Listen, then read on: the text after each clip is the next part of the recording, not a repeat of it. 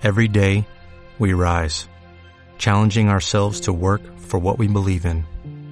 At U.S. Border Patrol, protecting our borders is more than a job, it's a calling.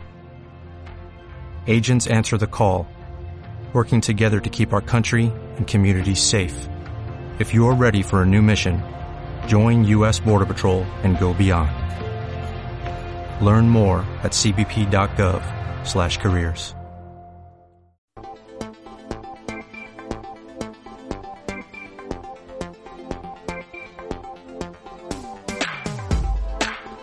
Calle Mayor, tu magazín de actualidad local de Europea Radio. Bienvenidos un día más a Calle Mayor, donde te pondremos al día de todo lo que ocurre en el mundo y de su actualidad. A continuación, daré paso a mi compañera Sabrina Castillo, que viene a hablarnos sobre los Grammy y también de los premios más importantes del cine, los Oscars.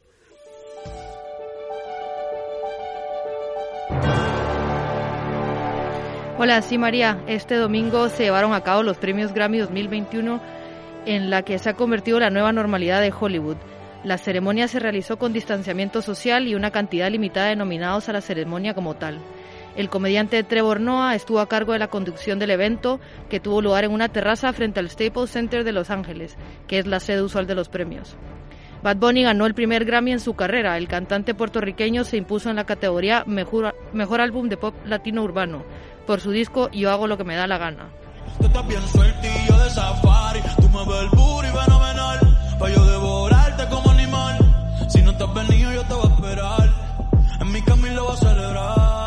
Baby, a ti no me pongo. Y siempre te lo pongo. Y si tú me tiras, vamos a nadar hondo. Si lo pongo. Pero esta noche las mujeres tuvieron el protagonismo especial al triunfar en las categorías de rap, rock, pop, música alternativa, RB, country, jazz, música americana, folk y otras más. Beyoncé llegó como la artista con más nominaciones para la entrega, nueve en total.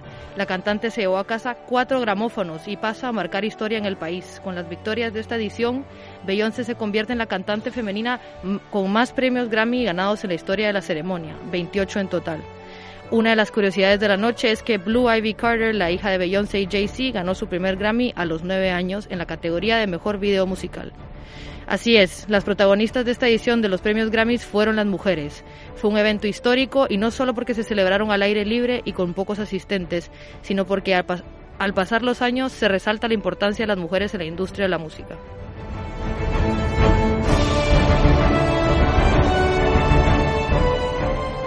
Y este lunes la Academia anunció las nominaciones para la edición 2021 y las mujeres son las protagonistas por primera vez en 93 ediciones de los premios.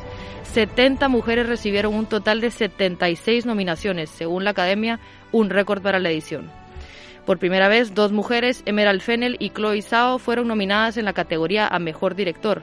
Y cabe notar que Zhao es la primera mujer de color en ser nominada en la categoría y su película tiene un total de 10 nominaciones. En este ranking les voy a contar cuáles son las películas con más nominaciones a los premios Oscar de este año. En el puesto número 3 los comparten tres películas. Promising Young Woman, The Trial of Chicago, Ma Black Bottom, con cinco nominaciones cada una. Las dos primeras se enfrentan en la, categoría de Mejor Película y Mejor Guión Original. ¿Quién ganará el puesto número 2? También lo comparten varios films con seis no nominaciones. Judas and the Black Messiah, Minari, Nomadland, The Father and Sound of Metal. Menos The Father, todas compiten para el puesto de mejor película del año. Así que preparen las palomitas, ¿quién va a ganar? Y ahora sí, en el puesto número uno, Mank, en este drama de blanco y negro de Netflix sobre el trabajo de la legendaria cinta Citizen Kane. Consiguió 10 nominaciones, incluida la mejor película, mejor director para David Fincher y mejor actor principal para Gary Oldman. La edición 2021 de los premios Oscar también se hizo eco sobre la difusión de la diversidad y el feminismo, pero debido a la pandemia la ceremonia de este año se retrasó y la gran noche se emitirá el domingo 25 de abril en el Teatro Dolby de Los Ángeles en una gala presencial.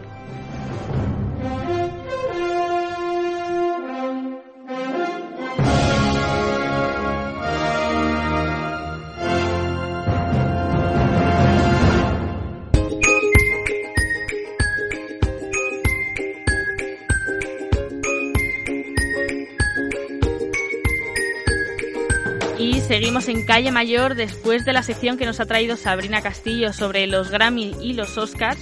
Damos paso a nuestras compañeras Dora y Fiorella que nos traen contenido diferente, nos traen curiosidades.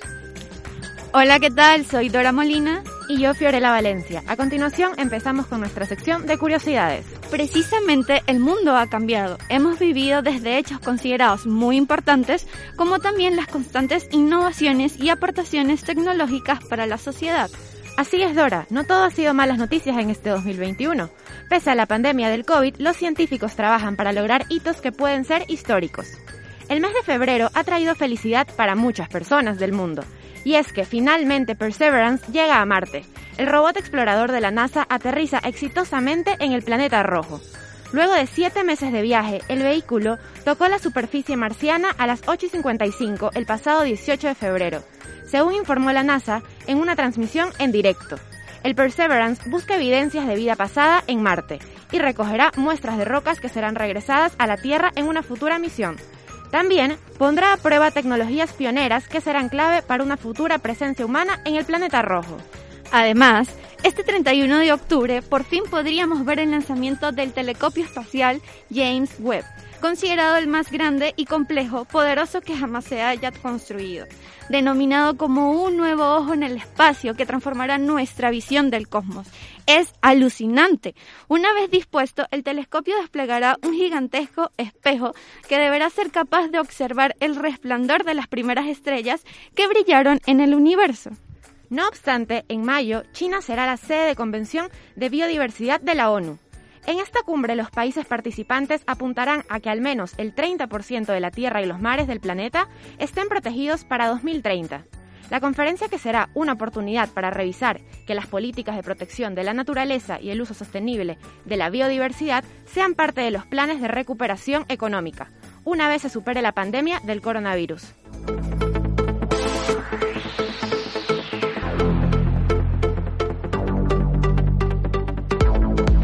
Top 3 de las nuevas redes sociales que seguramente debes conocer. Tunet encabeza la lista de las nuevas redes sociales por ser tan peculiar. Y es que Tunet es una nueva plataforma social especialmente dedicada a las parejas. En ella, las parejas pueden vivir su historia de amor digital sin límites ni vergüenzas. Esta plataforma nos permite comunicarnos rápidamente con nuestra pareja, compartir recuerdos, conformar un diario de pareja, crear listas de producción y dedicarlas, así como una multitud de nuevas funcionalidades que por el momento solo están disponibles en países como Canadá y Estados Unidos.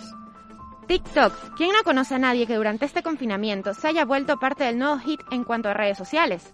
TikTok es una plataforma que acaba con la vergüenza de, seguir los challenges y modas más divertidas.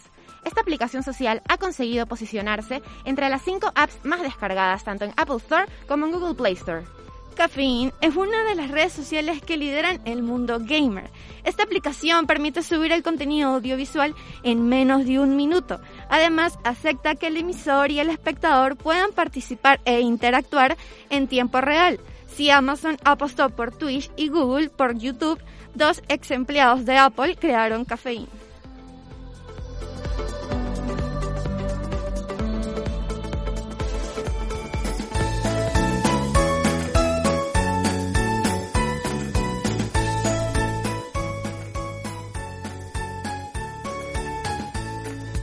Con los cambios de temperatura y la llegada de la primavera empiezan a surgir una gran variedad de actividades para hacer en familia, entre amigos e incluso con pareja. Una de las opciones a realizar son los picnics y largas caminatas por los parques. Uno de los más visitados durante estos meses es la Quinta de los Molinos, debido a sus árboles los Cherry Blossoms. También el autocine es ideal para esta época. Durante la semana tendrán tres películas. Raya, El último dragón, Bohemian, The Rolling Stones, The Stones in the Park. Por, obra, por otra parte, para los que les gusta sentir la adrenalina es hora de prepararse, ya que el Parque de Atracciones de Madrid ha vuelto a abrir sus puertas y el 27 de marzo también lo estará el Parque Warner. Sus horarios pueden ser consultados en su página web. Además, para los amantes del arte, no pueden dejar de visitar el Centro Cultural Contemporáneo Conde Duque, donde podrán observar una exposición fotográfica que ofrece una mirada más de dos décadas de arte en España mediante el trabajo de un grupo de creadores sobre arco desde 1988 hasta 2010. La muestra contiene más de 450 obras de 80 artistas internacionales, un deleite para todos los apasionados por el arte. También, si van al Círculo de Bellas Artes, podrán encontrar una exposición de 50 piezas sobre el misterioso artista británico de Stirt Art Bansky, cuya identidad se mantiene en secreto.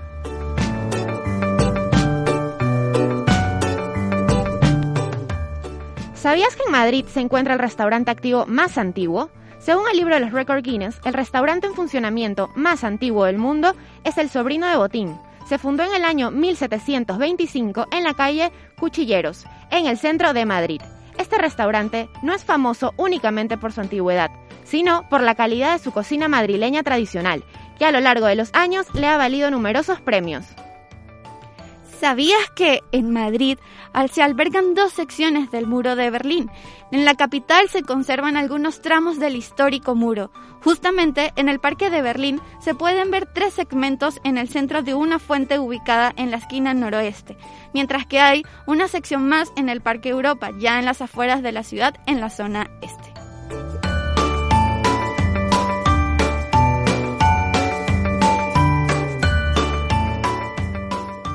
Bueno, y esto ha sido todo por hoy. Gracias Fiorella, gracias Dora por estas curiosidades que creo que a muchos de nosotros nos puede servir.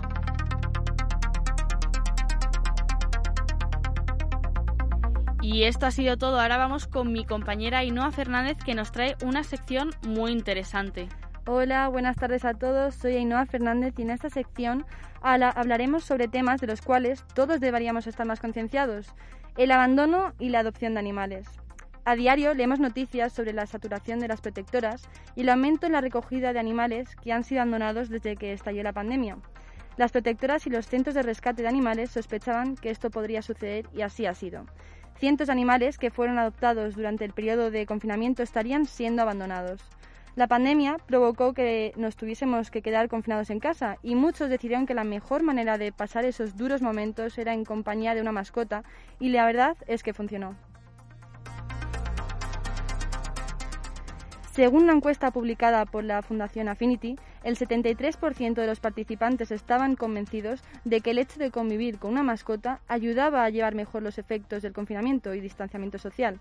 Es más, los efectos parecían tan positivos que hasta un 36% de aquellas personas que nunca habían tenido mascotas se habían planteado adoptar uno a raíz del confinamiento y del distanciamiento social. Jorge Valdivieso, responsable de educación en la asociación Abrazo Animal. Pues ahora con el confinamiento mucha gente ha cogido un perrito, ahora tengo tiempo, cojo un cachorro, porque también era nuestra excusa para salir a la calle. Y no pensamos en que coger un cachorro conlleva una responsabilidad enorme, mucho tiempo, estar muy encima. Y las responsabilidades de lunes a domingo, los 365 días del año por los próximos 10 o 15 años. Ahora bien, uno de los beneficios destacaba por encima de los demás, y es que un 17% de ellos se lo planteaba con uno de los demás, poder salir a pasear más y poder evadir las restricciones impuestas por el estado de alarma.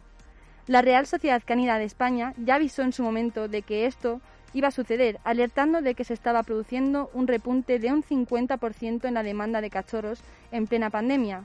Más de 5.000 perros que en muchos casos se utilizaban para salir a pasear o entretener a los niños en casa.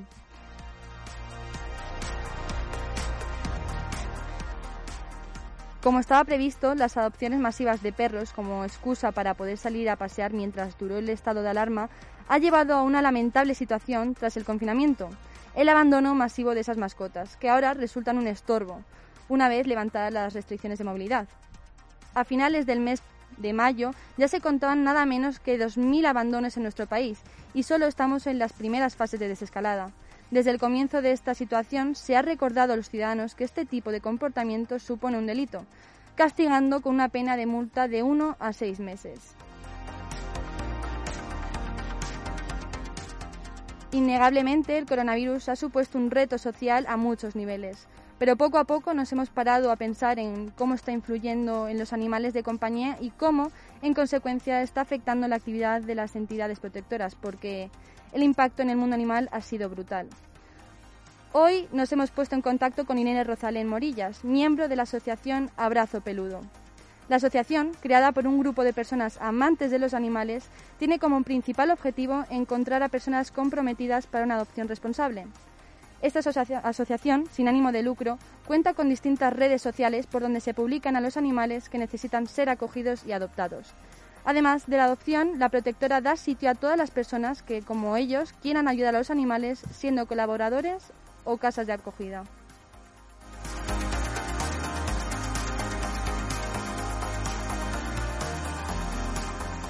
Hola, buenas Irene. Cuéntanos cómo surgió vuestro proyecto, cuál es vuestra filosofía. Hola, pues mira, nuestro proyecto surgió de una manera un poco loca. Somos un grupo de personas que llevamos varios años en diferentes protectoras y bueno, nos fuimos de la que estábamos y se, se propuso, eh, bueno, ¿y por qué no lo hacemos nosotros? Ya que nos hemos encargado de tantas cosas, pues vamos a hacerlo nosotros. Y esto fue un 20 de diciembre y ahí, el 23 mm, contratamos una gestoría, los servicios de una gestoría, y el 23 se mandó toda la documentación para formar la protectora Abrazo Peludo. Y bueno, nuestra filosofía es buscar familias para todos los peluditos que rescatamos. Muy buena iniciativa. Más o menos cerca de 140.000 animales son abandonados al año. Casi 300 perros son abandonados cada día, uno cada cinco minutos. Es triste, pero cierto. Irene, ¿cómo es un día en vuestra protectora? Bueno, pues es una locura y nunca es igual. Eh, todos nosotros afortunadamente trabajamos, somos voluntarios, entonces lo hacemos a cachos, como por ejemplo ahora el estar hablando contigo. Entonces, bueno, pues desde contratar viajes para rescatar animales, desde ir nosotros a rescatar animales, eh, publicarlos en las redes, hacer un, un, poco revisión de todos los cuestionarios que nos manda la gente para adoptar, eh, valorar que todos los perritos estén en buen estado, porque cuando los rescatamos van a una mm. clínica veterinaria para su revisión, una locura. En las redes sociales, eh, que les lo comento por aquí, Abrazo Peludo, podemos ver que los, a los animalitos que están en adopción, pero ya que tenemos aquí a Irene, cuéntanos cómo, cuáles son los pasos a seguir para poder adoptar. Pues para poder adoptar, eh, a través de la página web de la protectora Abrazo Peludo, que se llama protectorabrazopeludo.es, Ahí en el apartado de formularios os explica cómo son los requisitos, pero en resumen sería un cuestionario eh, que se envía a través de esa página, eh, luego una entrevista basándonos en las respuestas de los adoptantes y si todo va bien se manda el contrato de adopción. Eh, para destacar así lo más relevante, eh, hay un compromiso de castración por parte del adoptante y el animal se entrega con la revisión veterinaria, con su chip, eh, su vacuna correspondiente y su desparasitación tanto interna como externa. Eso conlleva una serie de gastos que vienen escritos en, el contrato. ¿Es difícil encontrar una persona que cumpla todos los requisitos? Para nada, difícil no. O sea, requisitos lo cumplimos, yo creo que casi todo el mundo, ¿no? Que le gusten los animales. Lo difícil es que luego se cumpla lo que se dice en una entrevista o lo que se escribe en un cuestionario. Eh, para nosotros, la gente que forma parte de esta protectora, los peluditos forman parte de nuestra familia, llegan a ser un miembro más. Entonces, eh, cuando te llaman para decir que devuelven un animal porque gruñe o porque muerde o porque me he quedado sin trabajo o porque me cambio de piso y el inquilino no acepta a perros, no lo entendemos. Entonces, si esas personas no tienen ese compromiso, por favor, desde aquí os pedimos que no adoptéis, no adoptéis porque tienen sentimientos y si no podéis asumir esa responsabilidad, es mejor no, no, hacerlo. Podéis acoger, podéis ayudar de muchas maneras, pero no adoptéis, por favor. Totalmente de acuerdo. Recordamos a los oyentes que esta asociación está creada de forma privada, por lo que todos los fondos están sujetos a donaciones. No reciben ninguna ayuda del Estado, por lo que cualquier donación, tanto económica como de cualquier otro tipo, siempre será bien recibida. Muchas gracias, Irene. Muchísimas gracias a ti, Ainhoa. Un abrazo peludo. Hasta luego. Adiós.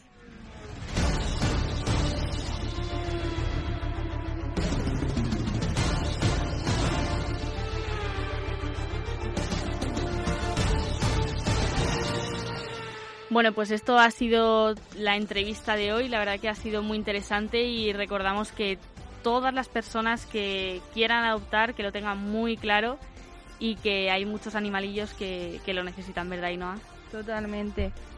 Bueno, y pues esto ha sido todo por hoy, pero antes de acabar el programa voy a hacer una un breve resumen de los test de pretemporada de la Fórmula 1 que ha sido en el circuito de Bahrein. Como podéis escuchar, esta es la sintonía de la Fórmula 1 y ha sido un fin de semana muy intenso donde hemos podido ver el regreso del piloto asturiano Fernando Alonso teñido de su nuevo Alpine Eh, también a Carlos Sainz vestirse del rojo Ferrari, que para todos los españoles es un momento histórico. Y a, un Lewis Hamilton que apuesta por, su, por ganar su octavo título.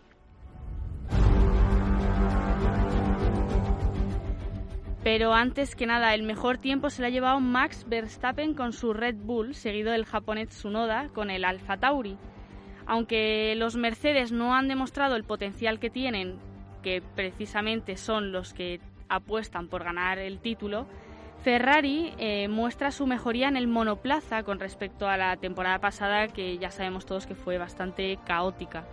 En definitiva, ha sido un fin de semana intenso donde se ha podido ver el nivel entre pilotos y escuderías, por lo que se ha visto, esta temporada no va a ser nada fácil llevarse el título mundial. Así que nos toca esperar hasta el próximo 26 de marzo para ver arrancar la competición más famosa del automovilismo. En el circuito de Bahrein os esperamos.